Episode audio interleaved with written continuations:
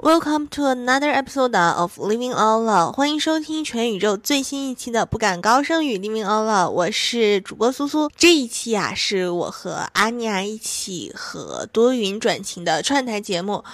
这次呢，我们从经验和玄学的角度聊了聊一些租房的要点，快来一起听听吧。在这里呢，再次感谢顺子和小刘的邀请。如果说有想和多云转晴或者不敢高声语一起串台玩耍的朋友，欢迎在评论区联系我们哦。快来一起听节目吧。Hello，大家好，我是多云转晴的小刘。Hello，大家好，我是多云转晴的顺子。Hello，大家好，我是不敢高声语的苏苏。Hello，大家好，我是不敢高声语的阿尼亚。本期节目就是我们上周也给大家预告过了，是一期特别的串台节目。嗯，这一期的串台节目，我们就想给大家聊一个非常实用，然后直击当代打工人痛点的话题。嗯，然后并且我们是从玄学的角度去聊一聊，因为之前我听到过他们不敢高声语的节目。然后就是聊到了一个玄学的话题，因为我们公司所在的位置就是一个很玄学的一个中心，所以请了两个也是算是入门的一个玄学爱好者来跟大家一起来聊一聊租房的玄学。反正比我和顺子懂很多，嗯，就是呃风水初入门，但是资深打工人。原来李米龙的风格是要这种三句半是吗？大一个押韵，我们 CDC 是这个样子。刚才差了一句 skr。所以今天我们要聊的主题就是关于看房租房的 tips，就是从我们的实操经验和风水玄学两个方面入手，给大家分享。嗯，那最开始我们租房肯定是要挑房子，嗯嗯，就是从挑房子的角度来看，嗯，如何挑到满意的房子，其实还是蛮重要的。其实我感觉选房子，可能说到呃一些位置方面，可能最重要的是是一个呃，就是什么样的类型。比如现在有一些住宅啊、公寓啊这样的，还差别挺大的。我感觉就是一个资深的，之前住过很多公寓，然后大踩雷这样的一个经历。然后现在呢？但现在我就搬到一些小区里面的住宅去住了，因为我之前是因为我可能要经常地点有一些变动，然后可能像我这种情况，说不准下一个月在哪儿，然后短租的话，可能公寓就会更方便。对对对，呃，会减少很多麻烦吧。但现在就是确定下来之后，就还是选择住宅了。嗯。我之前租房租过两次，就是一次是公寓，一次是住宅。然后我觉得可能各有利弊吧。然后公寓就是我们当时租的是龙湖冠寓，哦，住过。我觉得他们管家服务还挺好的。嗯，我去那边就是之前看过，后来没租。嗯，然后但是就是流动性会比较大嘛，然后它一层楼要住的人会比较多。对对对，是这个样子的，而且就是可能同样的，就是租房的环境啊、水平啊，要比普通的住宅贵出来很多。对，而且它是商水商电，好像。对对对，这个会贵一些。我一个月商水商电就是水电用下来要二百块钱。啊，你讲到这个，我想起来，我大学实习的时候去上海实习，然后也是租的一个郊区的公寓，然后当时第一个月，他跟我们说开的那个空调电费要两千块钱，然后就是我跟我室友都就是觉得说怎么会这么荒谬，然后就当时很多房客都去一楼跟那个大堂经理，就是呃，他叫大堂管家吧。就是跟他在那里对争论嘛，然后他就说是中央空调，所以很贵，怎么着怎么着。反正后来那一笔钱呢，我们也是没有付的。但是那一个夏天，我们后来就是很少开空调，就热的不行。后来就呃正式毕业之后，正式找工作之后就避开公寓了。嗯，就还是挺容易踩雷的。我突然发现小刘好像对龙湖有。哦，执念，他的几套两套房子都是龙湖旗下。对我现在租的住宅区也是龙湖旗下的。我觉得龙湖他们有一个特点，就是管家服务好，说的好像在打广告。龙湖打钱，不得不承认，就是管家服务确实好，因为你可以省掉很多那个麻烦嘛。就比如像是之前住公寓很方便的一点，就你发现房间内有什么电器损坏啊，或者什么问题的话，你直接跟管家说，然后他可能会在你白天工作的时候就帮你处理好了。但是这种可能住在住宅的话，又要联系房东啊，然后如果说前期没有沟通好的话，或者房东是一个比较。就是那种的话，就会圆来圆去很久，然后解决起来就不仅可能没有那么方便，而且会很觉得这件事很烦，影响心情。对你说的房东，其实之前我们在录多云转晴的时候，我就已经吐槽过几次房东了。对，然后我我的房东一直都还挺好的，然后我可以给大家分享一个是我们之前的常驻嘉宾豆豆他的一个故事。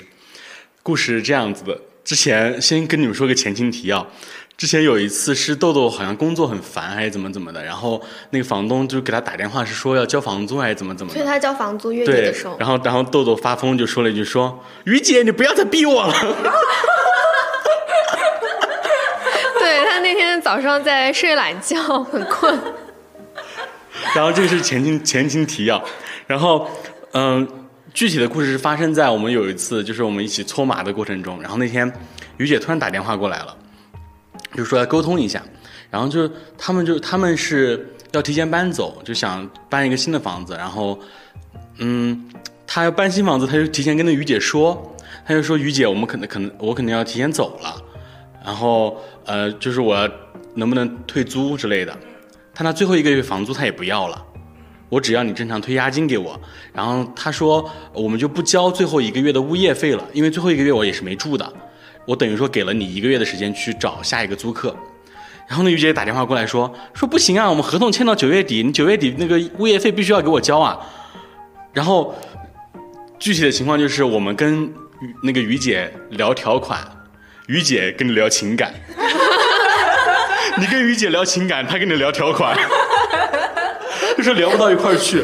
实际上已经很仁至义尽了嘛，就给了他一个月时间，而且房租也帮他出了。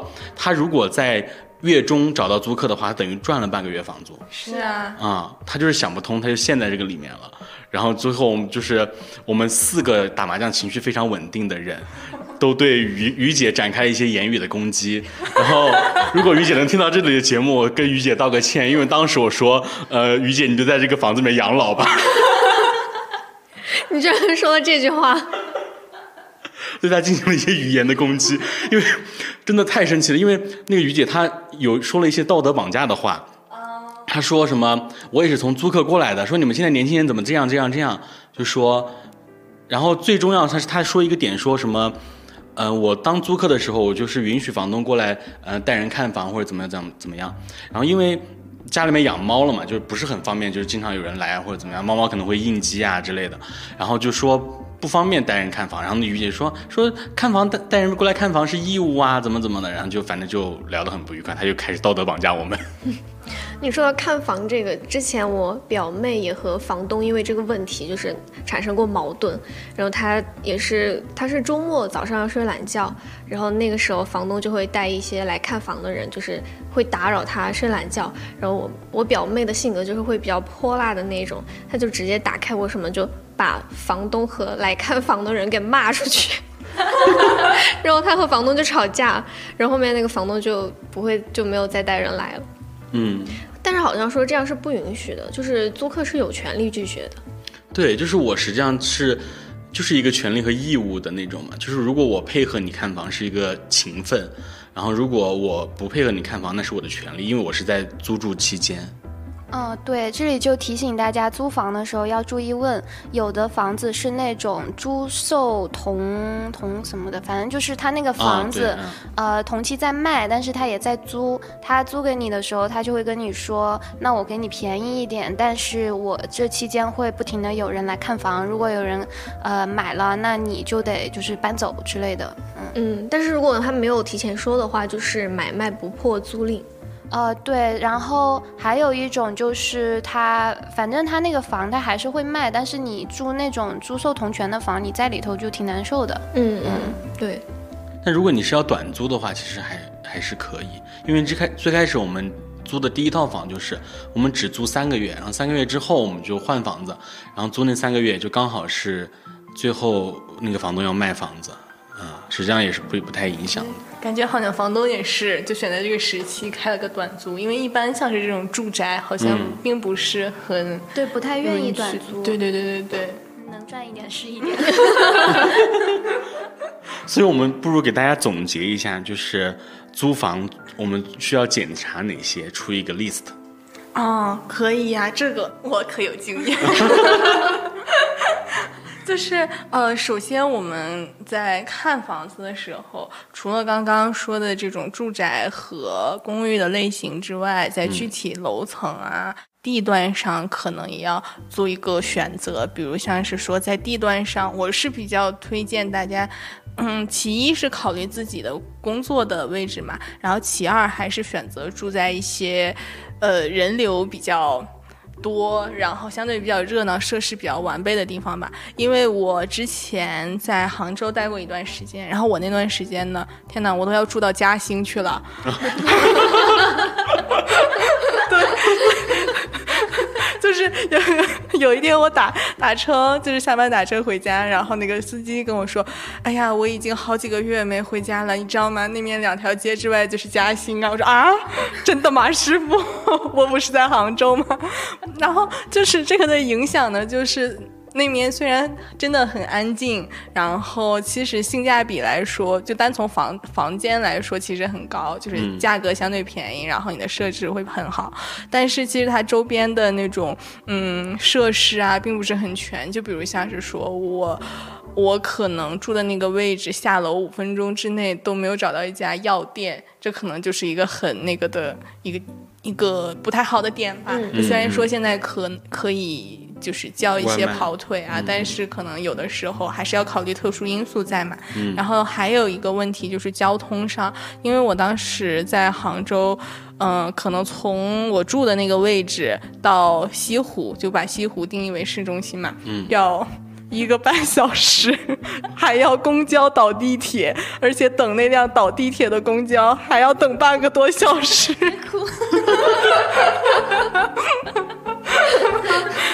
就是 太惨了。真的就是一定要考虑通勤。就是如果你没有什么特殊情况，我建议就是直接在公司附近住，真的很爽。就我之前在上海上班也是，有一阵子我的通勤，我从宝山到杨浦，然后要一个半小时单程，然后每天下班就恨恨不得杀了全世界，就就想把都杀光。然后后来后来我就搬到了公司旁边，下班只要十五分钟天呐天就是大爱无疆。啊，每天一下班，我感觉就是我好爱这个世界。但是我跟小刘，我们俩通勤时间也就只有十二十二十分钟左右，二三十分钟，对，然后很近了已经，但是我们还是想杀了所有人。那问题是在上班，特别是周一的早上，那那是上班的问题。还有就是，其实也可以总结，就是尽量离地铁站近嘛。对对，交通方便。嗯就如果离地铁站不近的话，就是你一公里之内找不到一个地铁站，也是很很不爽的。就是你往地铁站走的那一段路，你也想，往地铁站走的那段路是最想杀了全世界的。对，尤其是夏天，对我刚想说，夏天你暴晒着要走十多二十分钟，真的生不如死。我现在我夏天我我们家下楼就是地铁站，小刘知道我我比他甚至还要再近一点，就是我可能穿一个单元门我就到地铁站了，我都很想数。你脾气有点暴躁了。你已经很不错了。因为我是那种就是，可能我真正上班的时候还好，但是我在路上的时候，就是那种抵触情情绪会达到达巅峰，嗯，就是在你还要开始还没有开始那个事情的时候，你就会到达一个巅峰。然后开始了就认命了。然后除了地段选择的话，可能我觉得，嗯，可能在具体到这个房间本身的时候，就不要选择一楼和顶楼。然后我不知道这个要怎么形容哈，就是我们 我们东北那面有个方言叫把山，就是说这个靠楼边边最边上的两个房间也不要选，嗯，然后这是就是楼层位置上，然后另外呢，就是新房虽然可能会觉得相对比较安静，但新房尽量也不要选吧，我是这么觉得的。嗯，因为顶楼和一楼不选的原因，可能就是会有一些这个楼房的问题会影响到你，比如像是楼就是顶顶楼的话，会有夏天会有那种顶晒很热，对，嗯对对。对，是吧？对我，我住过顶楼，千万别！而且如果那个楼的那个质量不好，还会漏水。对对，我也住过。嗯，就是顶楼，然后一楼的话，一个是太潮湿，另外一个就是不太安全。就如果你门窗不锁好，确实不安全。嗯，就是隐私会有一定的困扰。嗯，对。然后一楼还有一个问题，这个不是我亲身经历，是我看到，就是比如一些下水的问题，最后会在一楼集中的体现。好像是，好像是叫反水，是不是？顶楼我还有一个，也是我看到的，不是我亲身经历的，就是它顶楼可能原本比如说两梯四户，它会变成两梯五户，就是它相当于在后上面建了一个违章。我住过，我住的那个就是违章，就是就是我住的是顶楼的顶顶楼，就是当时房东他加盖了一层，嗯就是他们大概都到十二楼，然后他就加盖了。其实我是应该住在十三或者十四，就是我在最顶上那一层，然后他对面那一户没有加盖，所以整个顶楼就只有我，然后下面那一层又是中空的。好处就是我可以很大声的放各种音乐，没有人来投诉，但是坏处就真的很晒，然后他真的漏水。我感觉夏天的顶楼的温度比二三楼的温度可能要高个五六度，反正就很热，而且还很闷。而且它那个空调也很老旧，也不给我们换，然后就在家里就能热撅过去，就那种感觉。还有一楼还有一个问题就是，很多人觉得一楼可能是方便或者怎么样。我之前去看过一个房，那个一楼就是这也是是一个小 tips，就是你第一时间进去，你觉得这个房不好有问题，那你千万别租这个房。我们当时去租那个房，它的任何条件都很很美好，就是又是密码锁，然后又是有大落地窗，空面积又很好，装修的也很好，是那种美式的那种，就是有有有点美式，有点中式的那种感觉。就是个 fashion。You know man？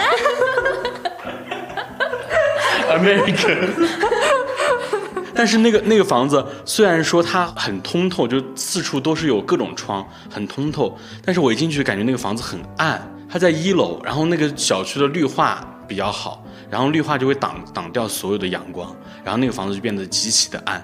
然后还观察到一个小点，就是好像那个你住户好像是临就是临时逃跑的那种感觉，东西都没收完。就是让我感觉那个房子很可怕，然后我们当时就是扫了两眼，我们就走了。然后最可怕的是那个房子里面的主卧，它的主卧格外的大，就是大到比客厅还要大。然后呢，它的主卧跟客厅用一个屏风隔起来了。然后它还主卧带一个卫生间，那个卫生间里面有那种很复古的浴缸，还有一个镜子。我就感觉那个镜子里面随时都会出来一些不好的东西。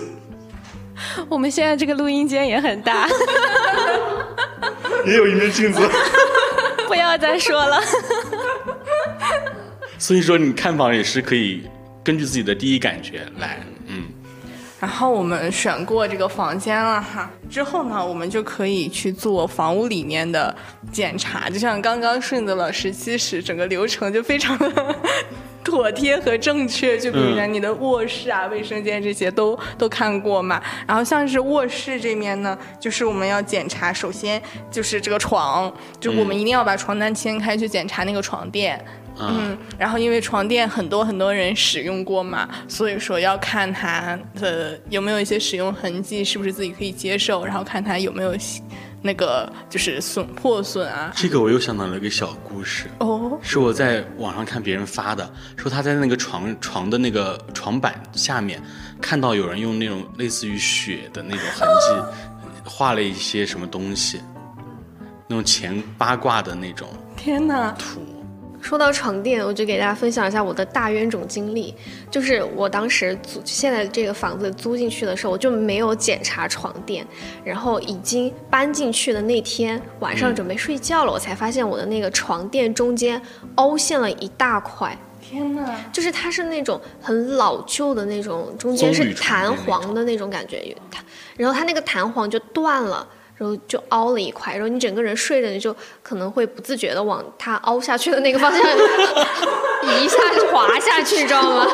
然后你整个腰就睡得非常不舒服，然后当时我就也是不知道我怎么想的，我就拆了几个抱抱枕，用那个抱枕的棉花塞在那。然后无济于事，然后我就忍着这个凹陷下去的那个床垫睡了一两年吧。然后直到今年年初的时候，我实在受不了了，然后我就买了一一整块那种木头做的那种很硬的那种床垫，也不是床垫，就是那种床木板儿。然后我就把它盖在上面，然后现在就终于有一个正常的一个床的睡觉的感受了。要不跟房东聊聊换一个呢？床垫呢？然后这个就是我们那个房东就很过分，就是我们租的那个房子，其实不管是通勤或者说小区或者还有那种治安物业都挺好的，好就是房东不好。然后我们那个房子里面很多就是，比如说一些电器、家居都是非常老旧的那种，嗯，冰箱、空调、洗衣机都很陈旧，然后总是经常出问题。然后你去找房东让他管，他他说，哎，不要联系我，他说你去直接去找管家。然后，但是我联系你的目的是要让你来支出这个钱，然后他每次就是很不不太愿意管这些事情，一点都不负责。我们房东，我们房东真的太好了，就是我觉得我们房东想的很通，就是他为什么支持我们，就是去维修、去换这些东西，去找他呢？他也觉得我们自己维修会贵，就是我们可能被别人坑、被别人骗了，花了更多的钱去维修这个东西，然后他索性说：“我来。就不一样的思路。我们包括就是我们客厅的那个灯坏了，就是是正常使用，它的寿命到了，然后坏了，说要换，那个房东都不太愿意。啊，这些东西就在前期要跟房东沟通好，就是哪些他们负责，哪些他们不负责。对他最愿意和我们保持的沟通，就是他每三个月收一次房租。那是我最不愿意理他的时候。那床垫这个，如果说，比如大家在一开始租租房子的时候，看到这个床垫不可以接受的话，就要跟房东说先商先商量一下嘛，看看房东可不可以给我们更换一下。如果不可以的话，我们就自己换一个吧。就其实有的时候就是对身体健康也不是太好。如果用一个很老旧的床垫的话，嗯。然后说完这个床，我们就要试一下，比如我们卧室里面如果有空调的话，是不是损坏的，冷热风是不是都正常，包括它的遥控器。然后就是除了试它的功能之外呢，我们也要看一下空调要不要清洗。就是我们在把自己的房租交出去之前和合同签约之前，我们是最有话语权的，所有的条件都可以提的。嗯对嗯，对，然后呢，看一下。呃，看过空调需不需要清洗之后，就是如果需要的话，就是反正所有的这些，如果有我们需要去开销的东西，都先跟房东谈谈一下，因为这个时候我们就可以去，这也不是我弄的，你房子的问题。对，然后看过空调之后呢，我们可以再看一看，嗯，就是窗户。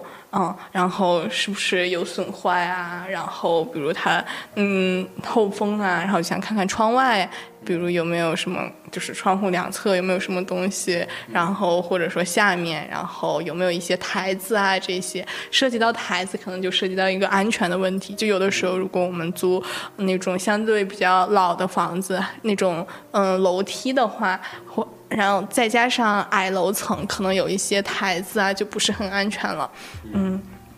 然后看过窗户呢，嗯，大家跟随导游的脚步来到衣柜，沉浸式，沉浸式看房，小四带您看房。太对了，因为先看的这些可能都是那种呃这个比较贵的东西，然后看一下衣柜就是有没有坏掉的东西，因为他看一下衣柜里面的一些如果有隔的东西啊，或者有没有脏的呀这些，呃需不需要是维修啊，还是说我们要先证明一下这个东西是我们租之前它就坏了，就不是我们损坏的，因为等退租的时候，这个可能就会又有一些鸡毛蒜皮和皮毛蒜鸡。slogan 就来了是吗？咱们节目的 slogan 就来了。专业主播，专业主播。然后看过衣柜呢，我们就看一下这个墙四周还有门这些，我们看看就是把门关上，试一下隔音好不好？就不管说是你是合租还是说你整租这种，嗯。就是卧室它的隔音可能要相对其他地方更重要一些，然后呢也敲一敲墙壁，看一看是不是就是空鼓。对，就是是实的墙还是就是那种空的墙？因为有的时候可能现在租房子的朋友多了嘛，尤其是合租的情况下，它中间的那个墙的隔断可能质量不太好，然后就很差，然后就会就是隔音很差。哇，我现在我都记得我之前租过一个房子，每个周五、周六的晚上都会听到我隔壁的小哥在那里打游戏，打到两点半。他是绝对是一个 就是。绝对是一个 J 人，真的就打到两点半，然后我就听他在旁边骂呀，我的天呐，巨清晰。然后后来我发现，就不光是那个墙的问题，然后还有就是，因为墙是空的，所以它那个声音会从那个那叫什么来着，插头，就是那个啊，透过来传导。对，然后就其实有的时候还挺吓人的。对我之前也经历过，就是我当时住公寓的时候，我隔壁的小哥，嗯，大概持续两三个月吧。一开始是每天和他女朋友打电话，就是煲电话粥，然后但是呢，就是他很没有情商，就每一次都跟他女朋友说：“你别说，听我说。”然后，然后大概一两个月之后就是分手了。我就听到他跟他朋友说分手啦，什么吵架啦，什么。后来他就很安静了。这都被听得清清楚楚。安妮亚心想：我直接穿墙而过，说你别不会聊，别聊，我来聊，我来说。真的超级没有情商，就一直说你听我说。那你就应该跟他分手的时候，对着墙给他放一首《分手快乐》，他应该能听到。对。对，然后 敲完墙了之后，然后还是考虑隔音这个问题哈。我们要看一下，最好我们那个房间，呃，最好我们的那个房间不要靠像走廊啊，就是会有人经过的那种，因为这种的话，就就你你很难停。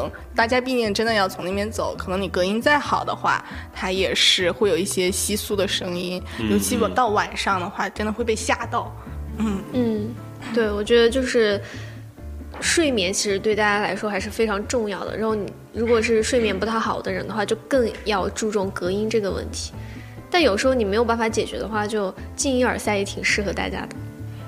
哦，是。但是我作为一个这个玄学方面比较弱的人，我戴耳塞我会害怕，我怕我听不到什么该听到的声音，但是听到不该听到的声音。我就我就会万劫不复，我就会开灯睡觉。我是一个一直要开灯睡觉的人。哦，真的吗？对眼睛不好。开个小灯，小灯。那还好。我们上上期节目是关于就中元节特辑嘛，然后当时录完那段时间睡觉都还挺害怕的，然后正好后面有一周我室友就出去玩了。然后我就一个人在家，然后我是每天晚上，因为我室友养了一只猫，它晚上要叫，我就必须要戴耳塞，我就不然我就精神衰弱。然后我当时戴耳塞的时候，我就和苏苏是一样的感受，我就是很怕我房间出现了什么异动，我听不到。啊，对，我就每次就是心惊胆战的戴上了耳塞。但是有猫应该还好，因为我以前也会怕，但是养了猫之后，就是什么声音肯定是猫，然后就是。对他有时候晚上去弄东西的话，就可能把桌上的东西给弄下来，就会发生砰的一声。对，就不会怀疑肯定是猫，不是也是。这还谁还分得清楚你和霸总？所以就总结以以上，就大概说的是，其实实际上总结四个字，叫做物业交割的东西。嗯，对。对。好专业啊，这个名词 根本想不到。还要跟大家补充一点，就是你租房之前要准备的钱，就是一般你的房租是呃三个月一交或者六个月一交，然后还要一个月的押金。如果你找中介，还要在一个月的那个呃房租作为中介费。所以你一般出去租房，你要准备大概五到五个月以上的房租的费用。嗯，然后这个是钱，所以你在签合同之前一定要做好所有的物业交割。嗯。好，现在跟着小苏来到了哪个地方呢？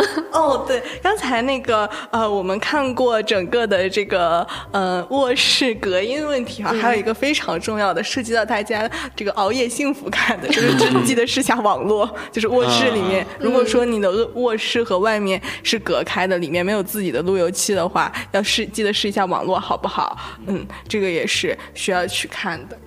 这里我踩过坑，我怎么整天都在踩坑？就我当时租的那个房子，我没有试，结果呢，进去之后，一共反正就是只有我的房间网络最差，我就是没有网的时候，又没有流量的时候，我就只能就是坐在我的门口，就我又不想坐出去，我就坐在我的门的里面，就靠着我的墙，在那里就是上网。这个我也踩过坑，就是最开始我们一一起合租的那个时候，然后。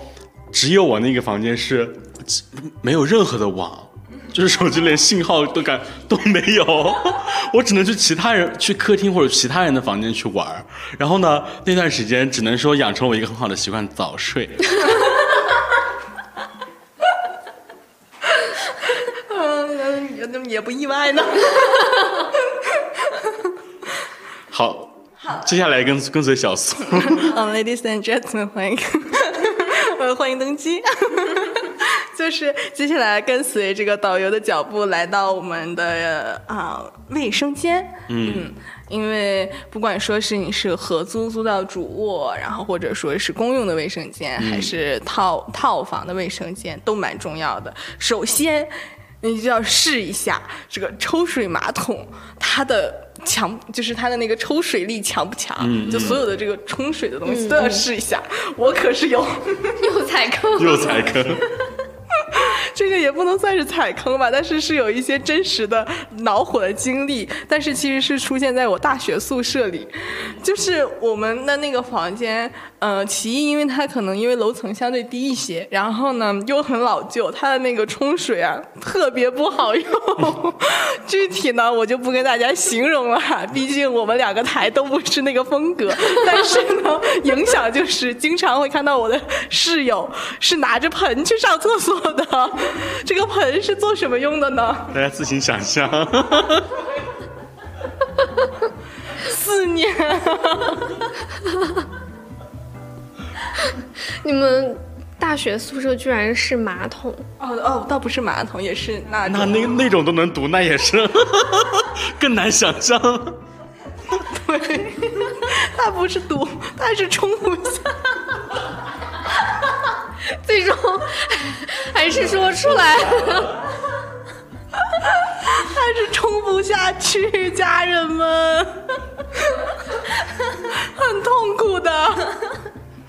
这个这个我我还有一个小 tips，就是大家如果是真的是那种有很多房间的那种房，跟别人合租的，就能选蹲坑就不要选坐便。嗯，确实很不卫生，而且我现在租房，我整租我都是会选蹲坑的。而且坐便你冲的时候一定要盖上盖子，不然它的那些你看不见的水珠，它会到处喷射，很脏很多细菌。我之前有一次，我朋友来我家玩嘛，然后因为我是住在主卧，但是我们都是几个好朋友一起，然后有人就在用公用的那个卫生间，然后他说他去我房间里面上一下卫生间，然后上了之后我走进去一看，我发现那个盖子是掀起来的，那个时候我真的是想数的心都有了。你要往好了想，那说不定是盖上冲完之后再拿 起开的。没有，没有问了他，他说他说他不知道，我就我说我就给他说了这个事情。对，赶快我们到下一个景点。好，景点。就是我们，然后接下来呢，就是比如我们，嗯、淋浴区，像是你的花洒啊这些出不出水啊，然后水压怎么样？还有另外一个很重要的问题，就是它出水之后，水有没有异味，然后水的颜色是什么样的？这个可能就涉及到它那个管道是不是有老旧啊？特别是在成都租房，一定要检查一下那个淋浴。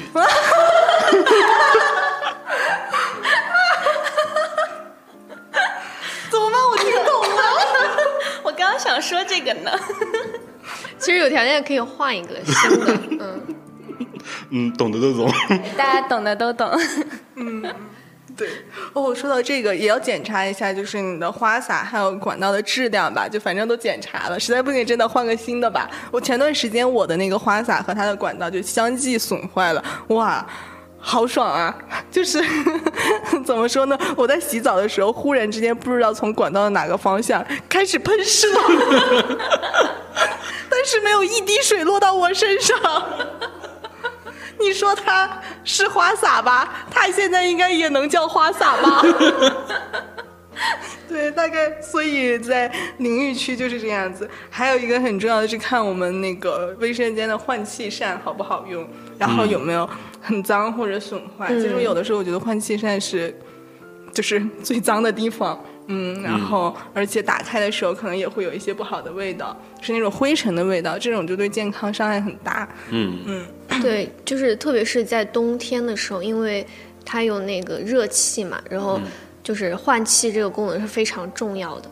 对对而且如果说呃看换气扇的话，其实还是退而求其次，最好卫生间里面是有窗户的，嗯这种是最好的。嗯嗯对，就我们那边当时就几年前吧，就发生了一件事情，就是好像有一个初中的小女孩儿，她就是洗澡的时候，她没有开窗，好像也没有开换气什么的，就是在一个完全密闭的空间洗，然后最后好像就是因为中毒还是怎么样，就人就没了。啊啊，那叫一氧化氮中毒，对因为氧气不够了。对，哦，那肯定用的还是那种嗯，就是燃气热水器吧，会还是热水器，好像也是，哦就是因为是没有通风的问题。哦。哦，还有就是燃气、热水器这种问题，它最好没有在卫生间，最好是在厨房里面。嗯，哦，说到热水器，一定要看一下热水器的那个就制热时间。我租过一个房子，就还是那个违建的顶楼，它的那个热水器打开之后，它要加热一小时才够你洗大概半小时的澡。就我跟我的室友只能轮流洗澡。然后你们每两个人完全都 OK，就已经三个小时了。对，所以就是还挺烦的这个。嗯就心急的人住这种真的很恼火，特别是有时候你回家之后就想立刻洗漱，然后躺下，结果你还要等一个小时。对哦，这就想到我之前在公寓的那种经历，就是它的热水器，它的电器其实配的都一般嘛，然后它的热水器烧水就要很长时间。一般来说呢，如果就是我就是早上出门之前可能会把热水器打开，然后等晚上回来的时候洗澡，然后但是这样呢就会很费电。嗯，难怪你电费交两百多一个月。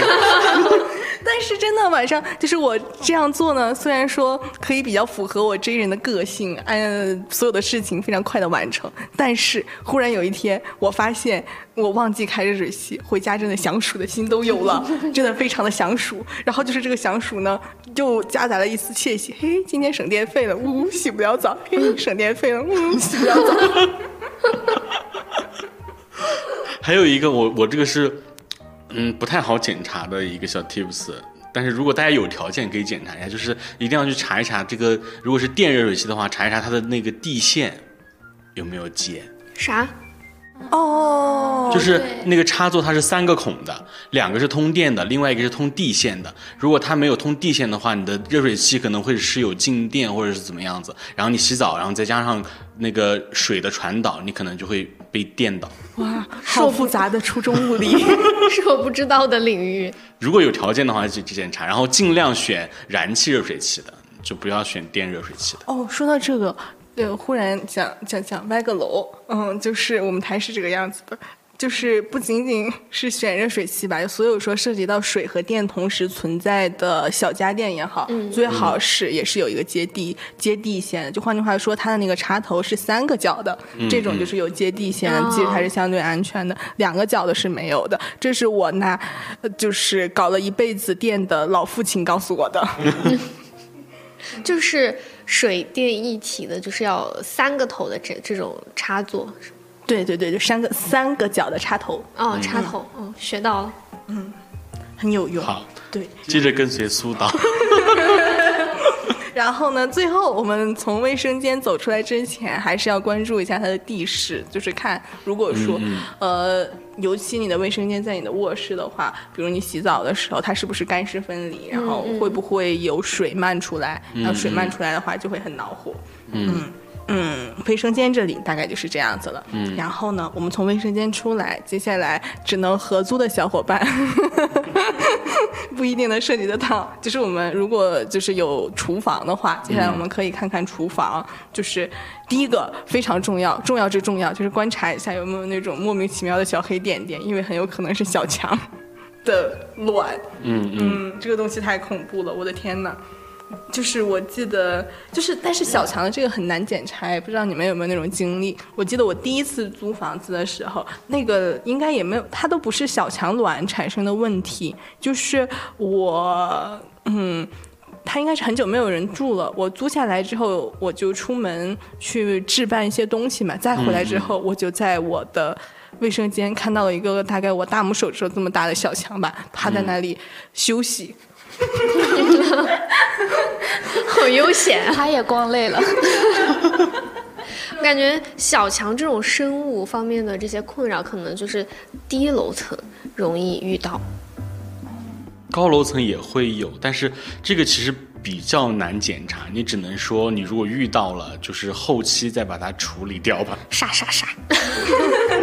哦，对，关于防小强，还有一个忽然想到的 tips，就是我们不要攒快递箱。就是快递箱是很容易养小强的，他很喜欢箱子、纸箱子。对，然后就是家里面，比如一些储物空间，有的时候可能觉得，尤其是现在大家卷起来了，给的外包装都很好，但还是不要用那个纸箱去做储物的东西。我们就还是那个在拼多多是嗯拼叉叉上花点钱吧，朋友们。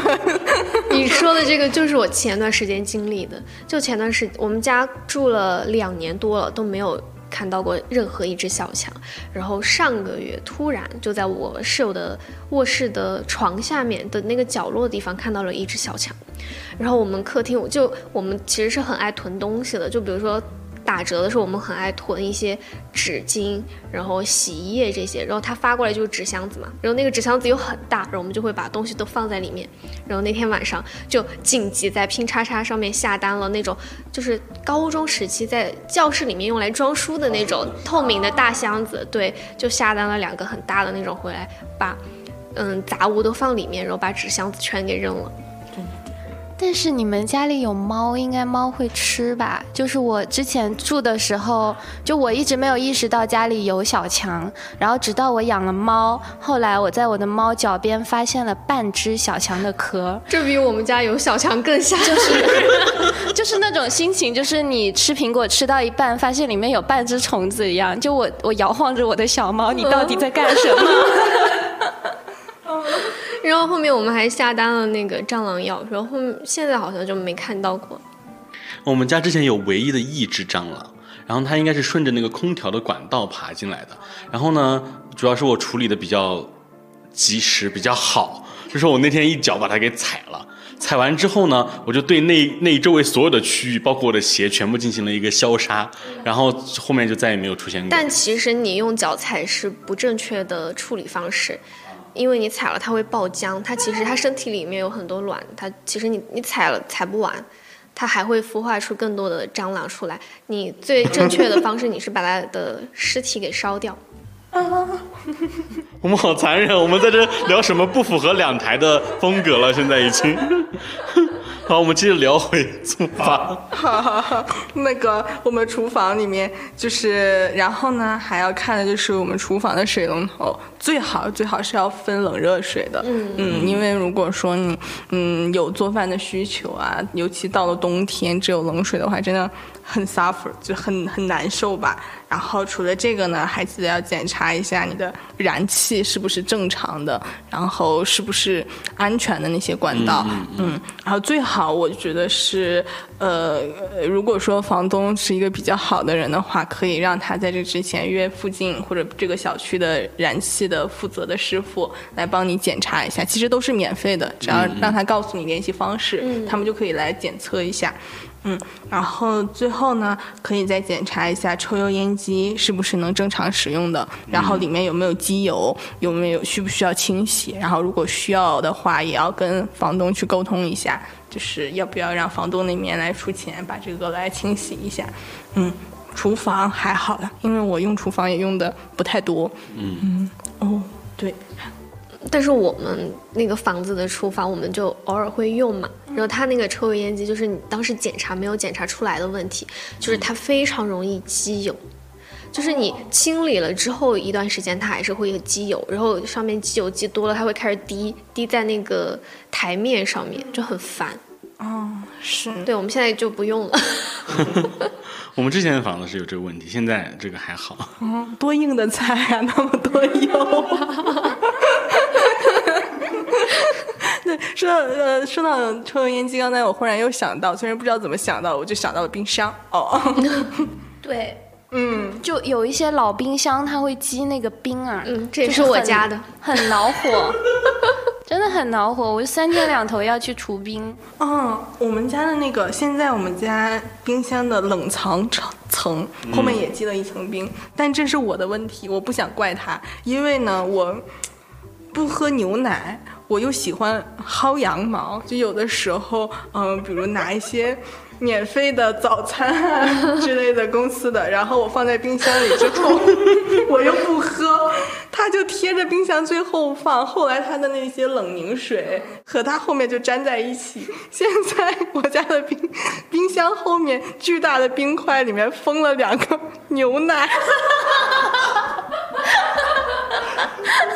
可能可能它的生产日期是二零二二年吧。这是什么奇怪？我们家冰箱也很容易结冰。然后有一次我在除除冰的时候，我看见里面冻了一些那个菜叶子。啊，对，就是之前疫情的时候，我被封在上海，然后我们要囤菜嘛，就有一半的菜就是我们高价抢来的菜，就是被那个冰箱冻伤，然后每一次都很生气。就菜也贵也生气，然后冰箱把菜给冻没了也生气。气上加气。嗯，对。然后选冰箱还有一个就是有的，比如呃小房子或者公寓的话，它的那种冰箱是它的冷冻层嵌在它的冷藏层里面，然后只有一个小格。然后嗯，如果说可以选有选择余地的话，最好不要选这种冰箱，因为它的冷冻层的。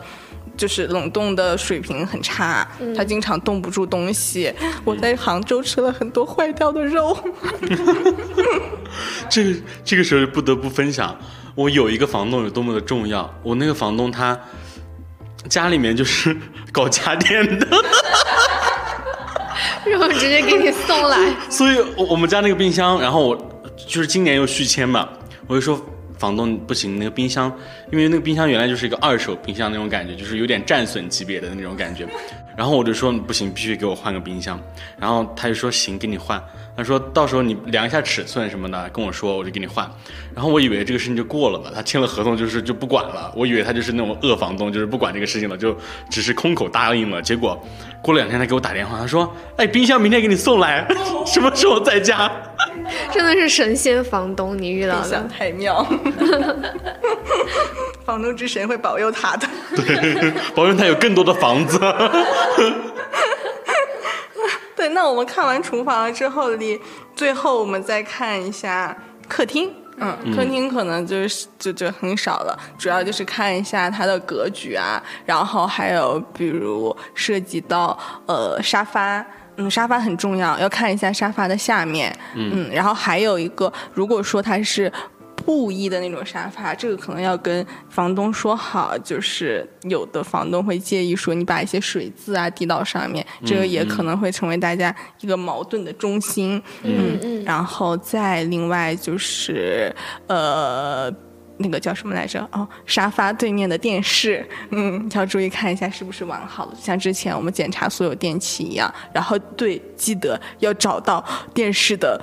遥控器，我现在租的这个房子就是，就因为我本身是一个有点爱丢三落四的人噻，然后呢，我其实当时就没有没有检查到这一点，然后那天晚上 就是我租下房子之后，我就想看个电视，嗯，我有个大电视了，终于租到一个有电视的房子，结果我找了一圈没找到遥控器在那儿，到就是我找不到的时候，我还没有在怀疑说那种就是。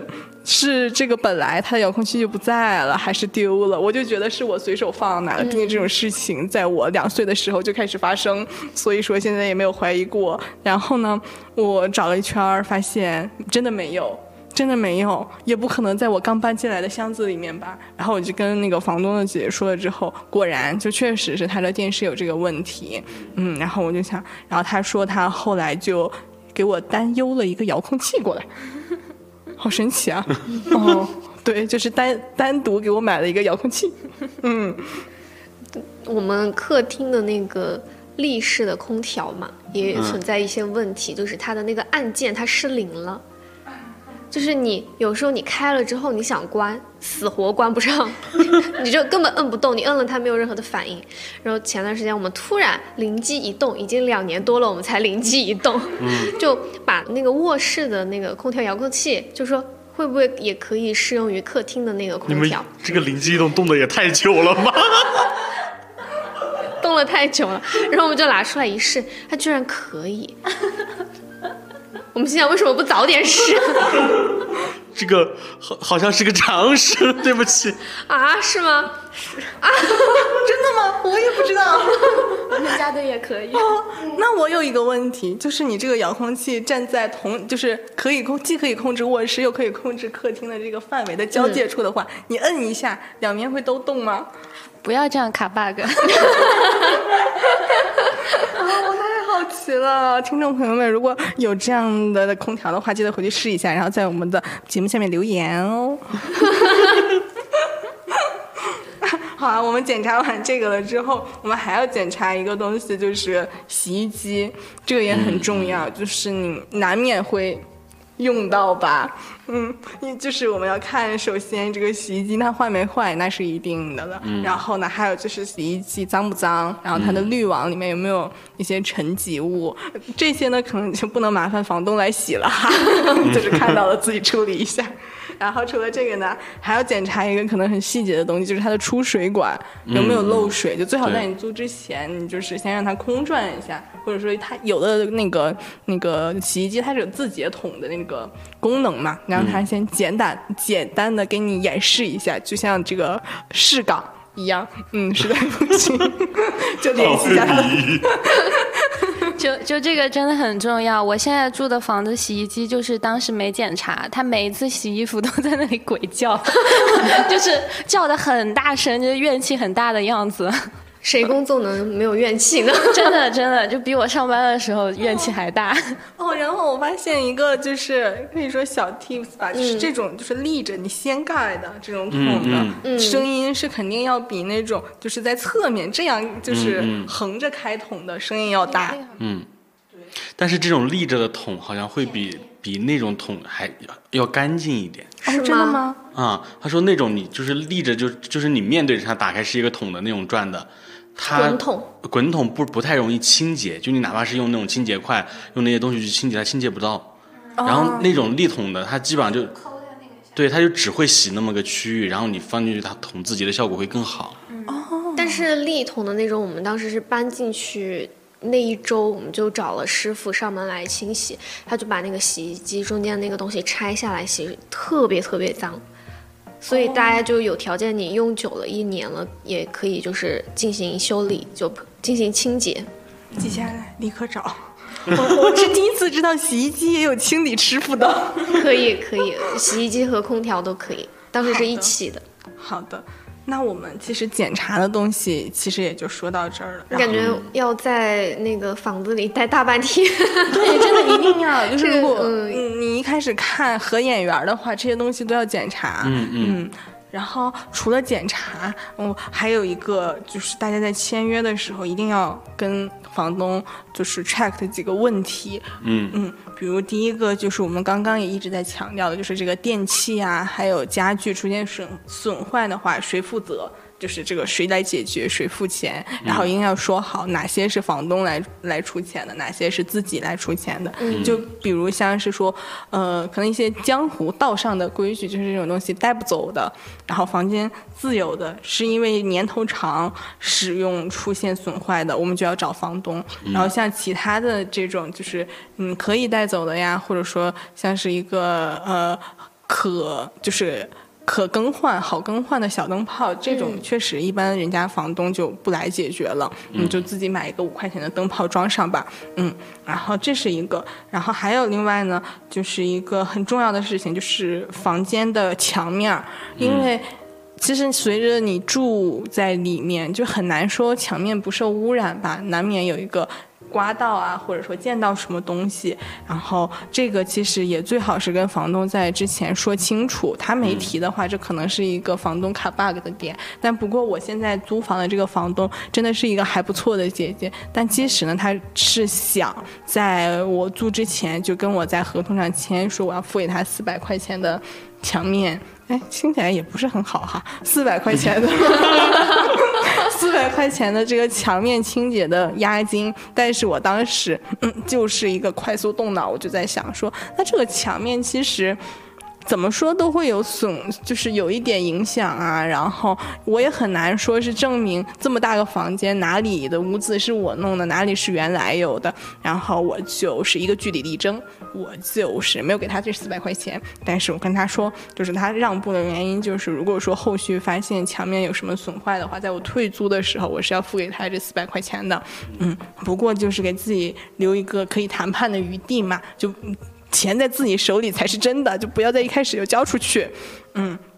然后既然说到钱的话，最后的最后啊，我这名导游最后哈领大家现在上了大巴车了，还要跟大家说几句，唠叨几句签约的时候的问题。就是一个呢，就是我们一开始说这个租房的周期嘛，是押一付一，押一付三，这个是最基本的，这个就是要体现在合同里定好的。然后还有就是，其实我们除了租金以外，还是。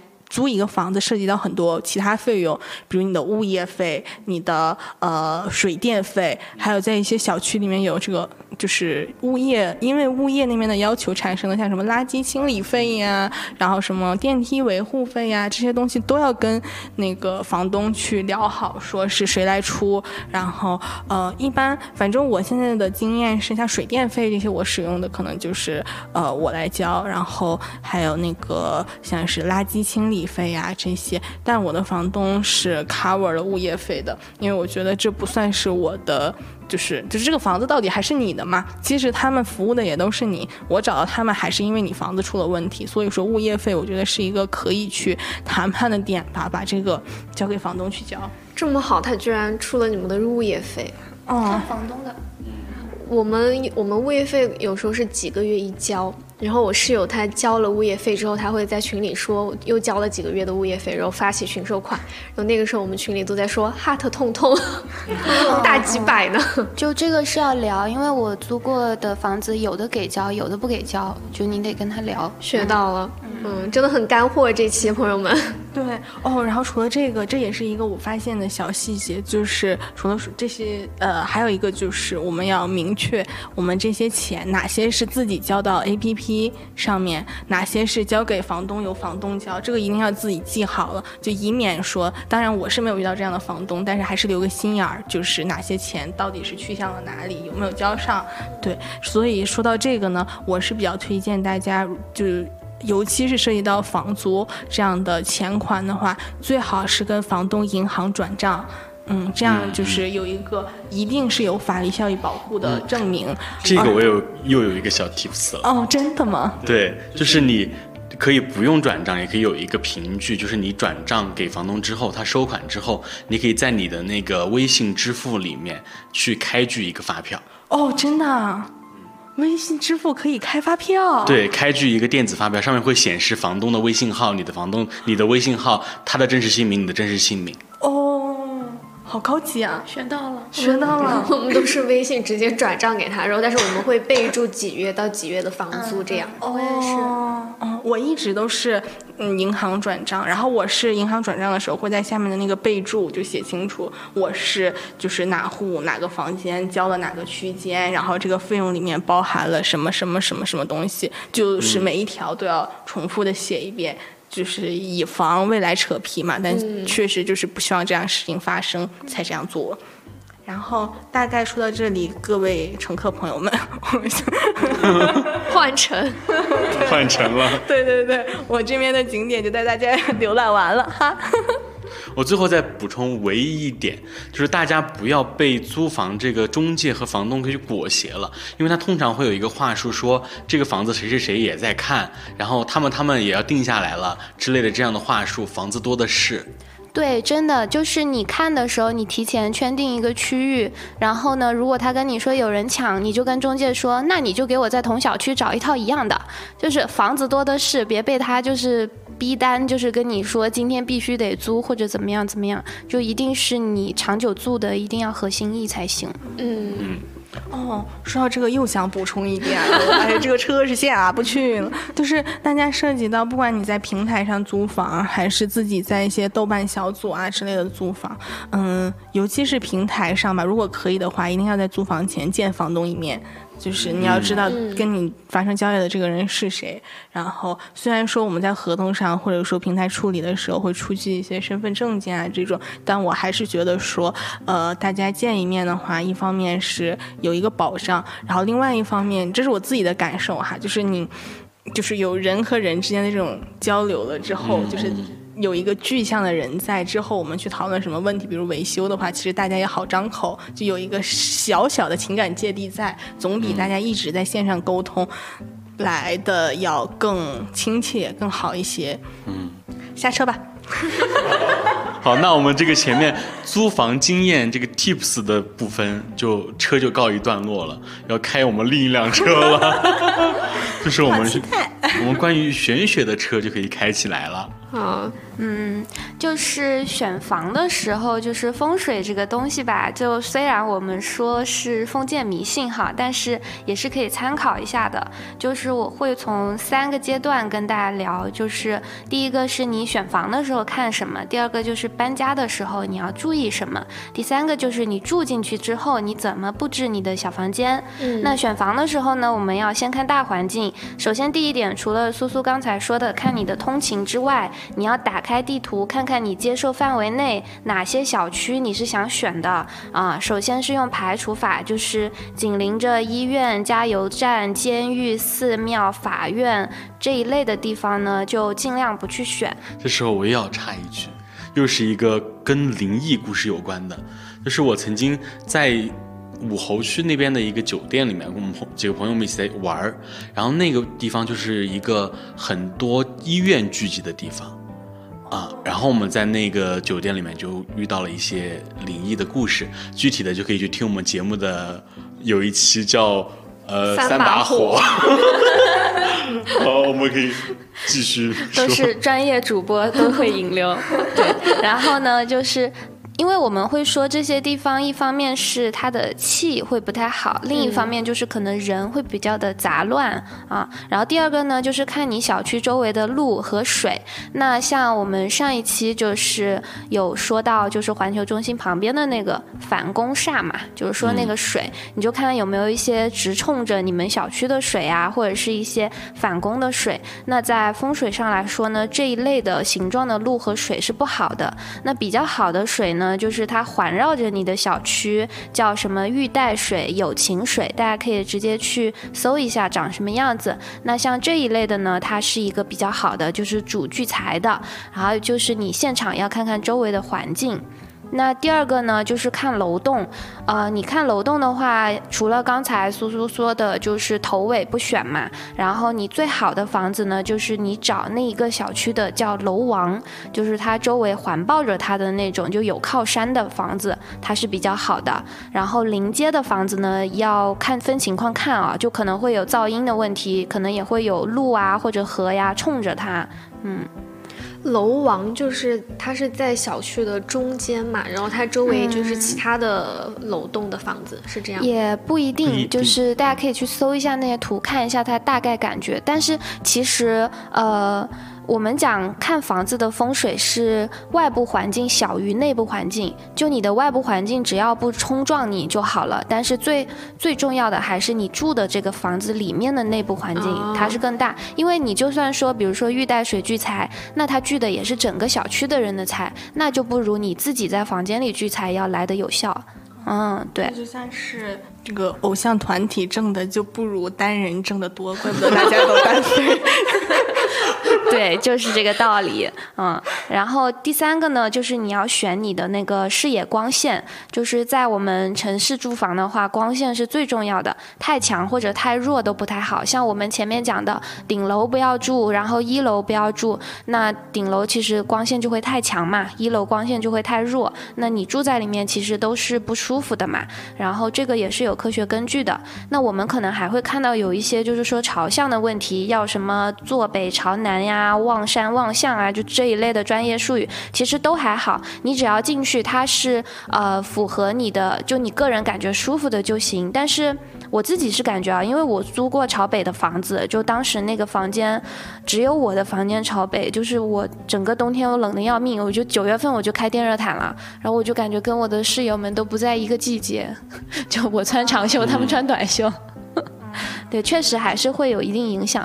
好像确实是会这个样子，而且有的时候可能还要根据一些你的城市特点，就比如像是说，可能在一些北方城市吧，我们那个时候就会讲究，尤其是不要选西边的房子，因为西晒，对对对，但其实如果你在成都的话，嗯，嗯，一天的阳光就凭这点西晒了。对对对，对 我租的那个房子，它就是西晒，然后每天可能五六点的时候，那个阳光晒进来，就其实还挺好的。嗯，我自己其实觉得还好，我觉得晒到太阳就挺开心的。嗯嗯，然后还有就是看视野，视野的话最好是比较开阔。就如果楼间距太近的话，你站在窗前就会比较的压抑嘛。就比如像广东那边那种握手楼，就是会很压抑。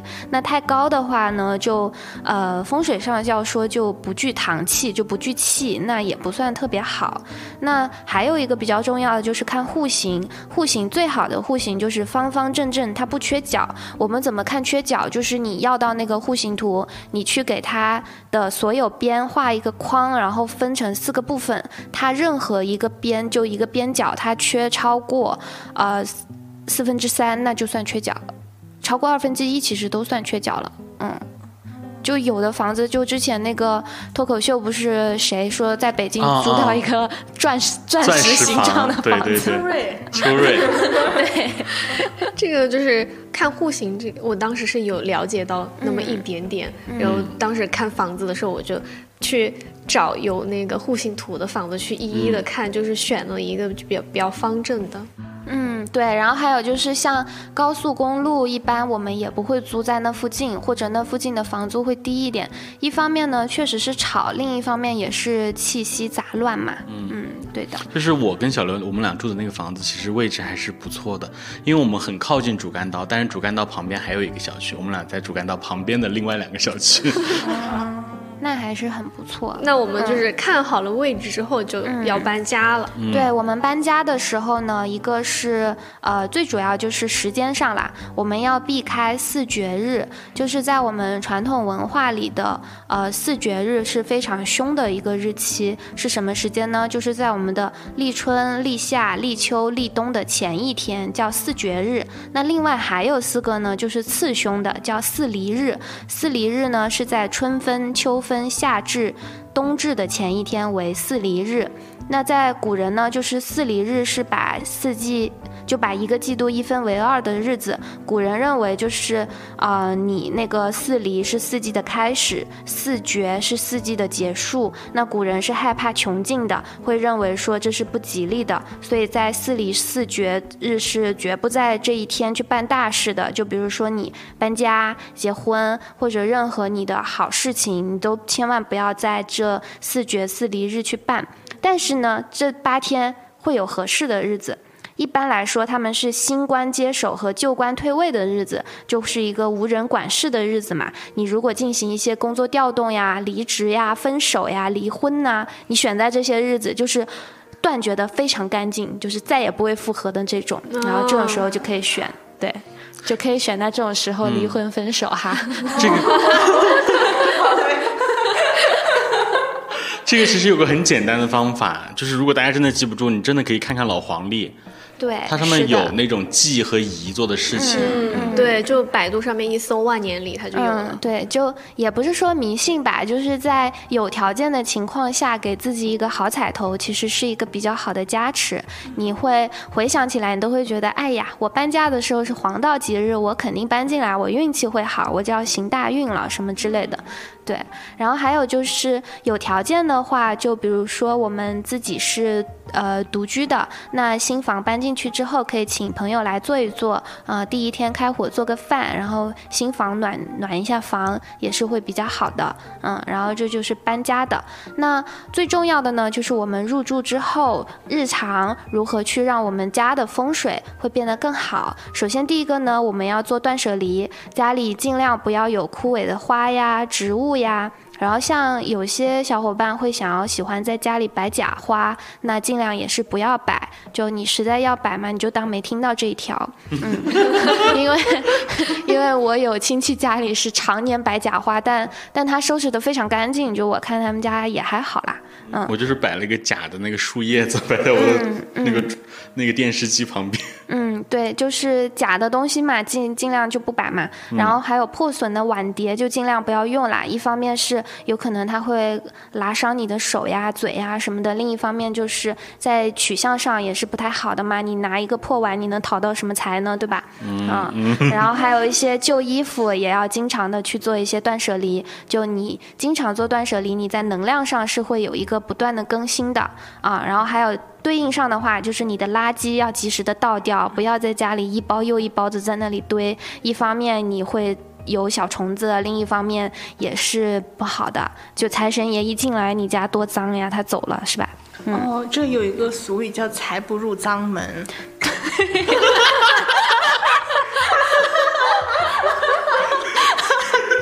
对，就是我们中国人就这样。你跟我讲卫生，我是不打扫；你跟我讲这破财，我立马打扫。是这样的。这估计现在有的听众听着听着。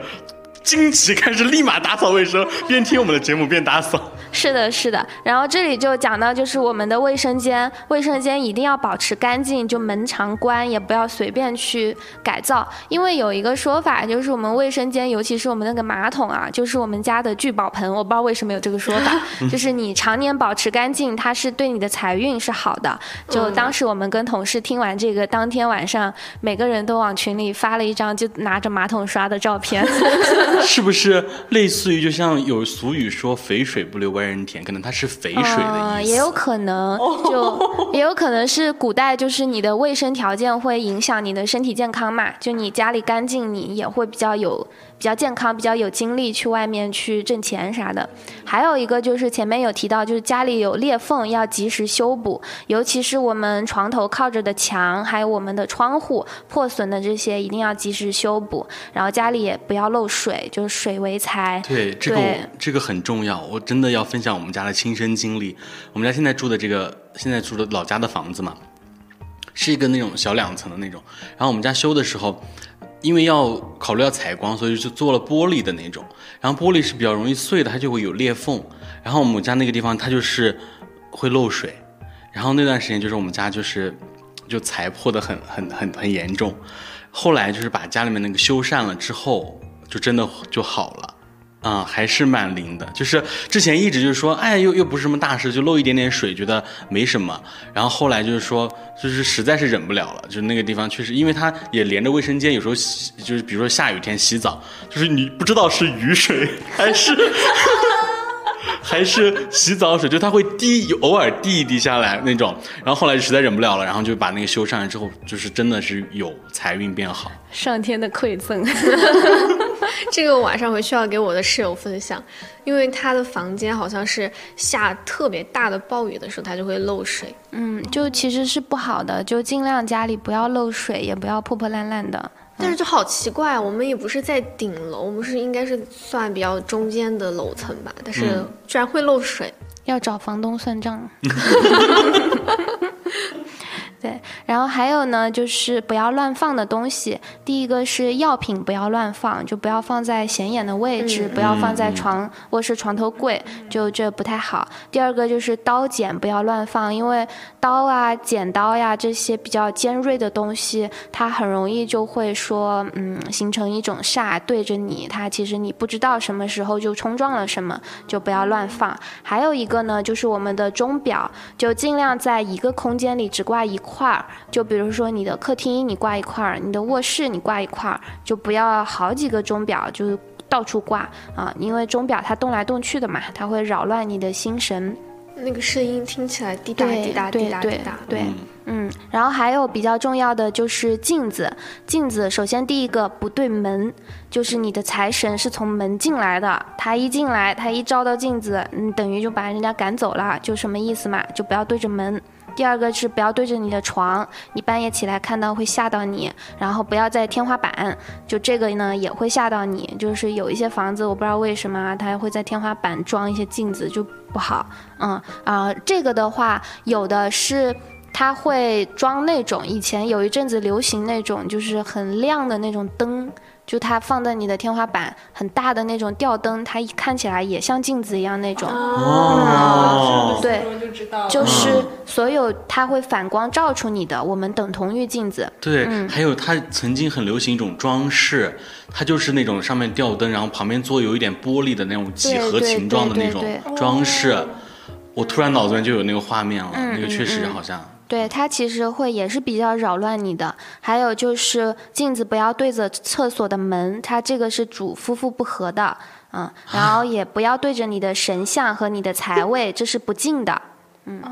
我们家厕所的镜子正对着厕所的门，啊，我家的也是。然后我们主卧正对着厕所的门，正对着厕所的镜子。我家也是。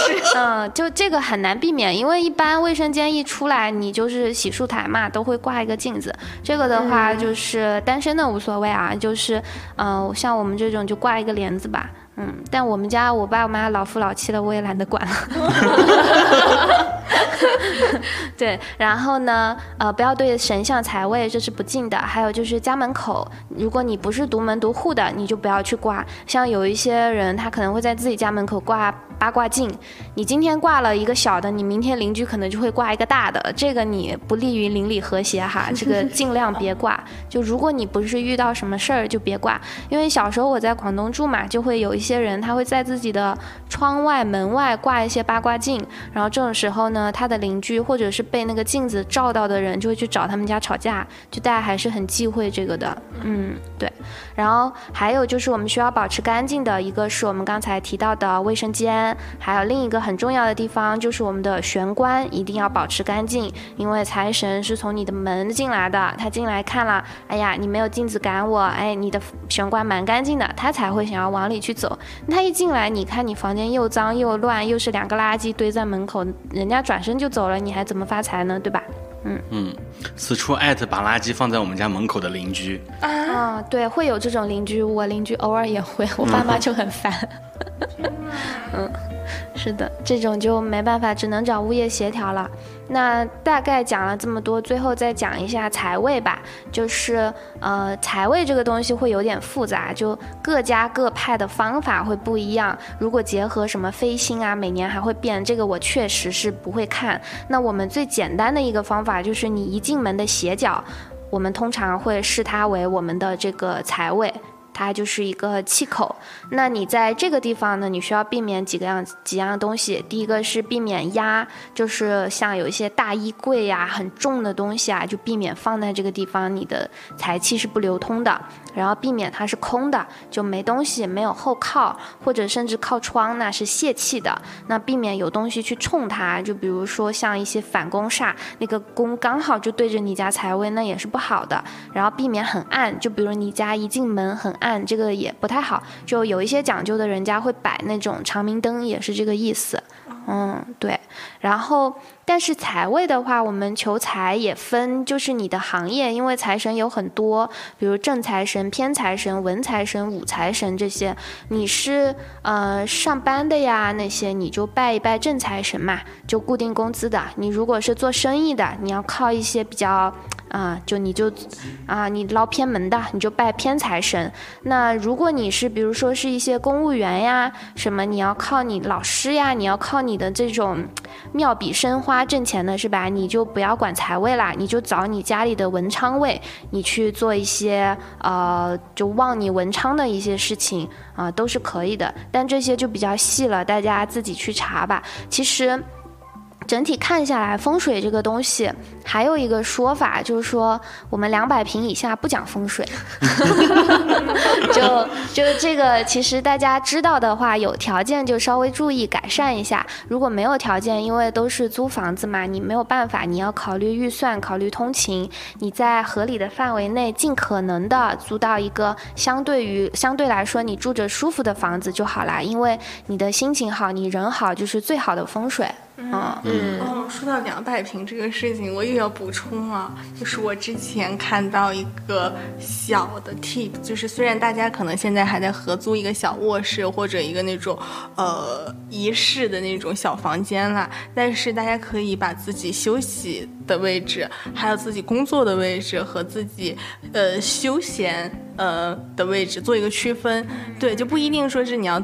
做一个隔断啊，或者说一定要拉一个帘子，就你在装饰上做那么一点小小的区分，这也是好的。然后，尤其是你工作的位置，最好是两边有东西，并且你能一眼看出来这个就是工作的位置和其他不一样。这个为什么呢？因为这个呢，它就是在仿造四合院的格局。嗯，对，就是你看四合院，它最后面就是最中间的那个，就是它的主主要的房子。然后一般可能家主啊、办公啊，就是或者待客在那里。然后两边呢是要有一些侧的。卧房或者其他的设施，这样而且最好你办公的地方开口是，呃，就是看出去是宽阔的，嗯，就像是四合院里面的那个院子一样，这样就是一个好兆头，以后就能住大房子。对，就这个分开的话，你在心理学上它也是呃说得通的。就是你在你的你建立了不同的场，你在这个场你就做这个事情，你相对来说你就会更专注。那久而久之，你也更容易获得一定的成就。嗯，然后就能住上两百平的房子。对，到时候呢，你再仔仔细细的看风水，是吧？这也请个大师。其实刚才说到那个房子，如果真的有房子的朋友。我有一个小的 tips，就是关于那个财位的那个。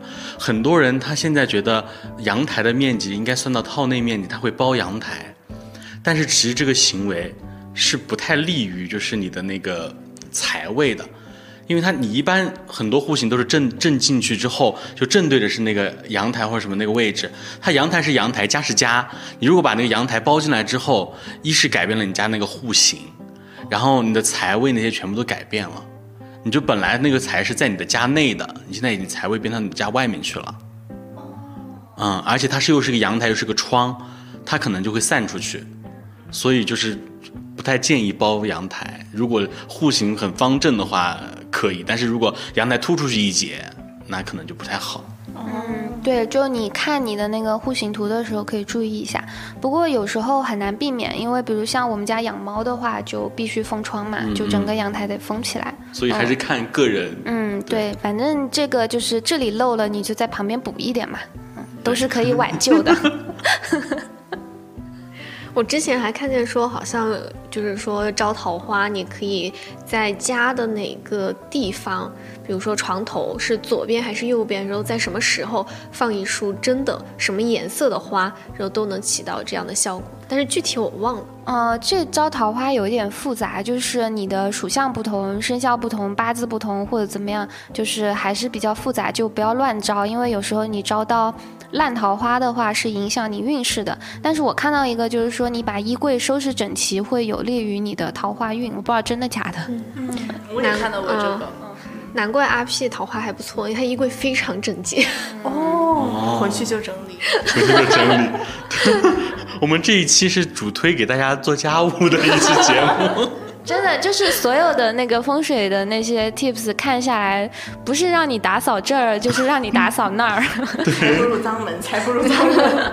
对，所所以说还有那种很多俗语，就是说家里面有个贤妻就很旺旺家里面的财运，就是因为你家里面很干净很整洁，有一个贤妻贤内助。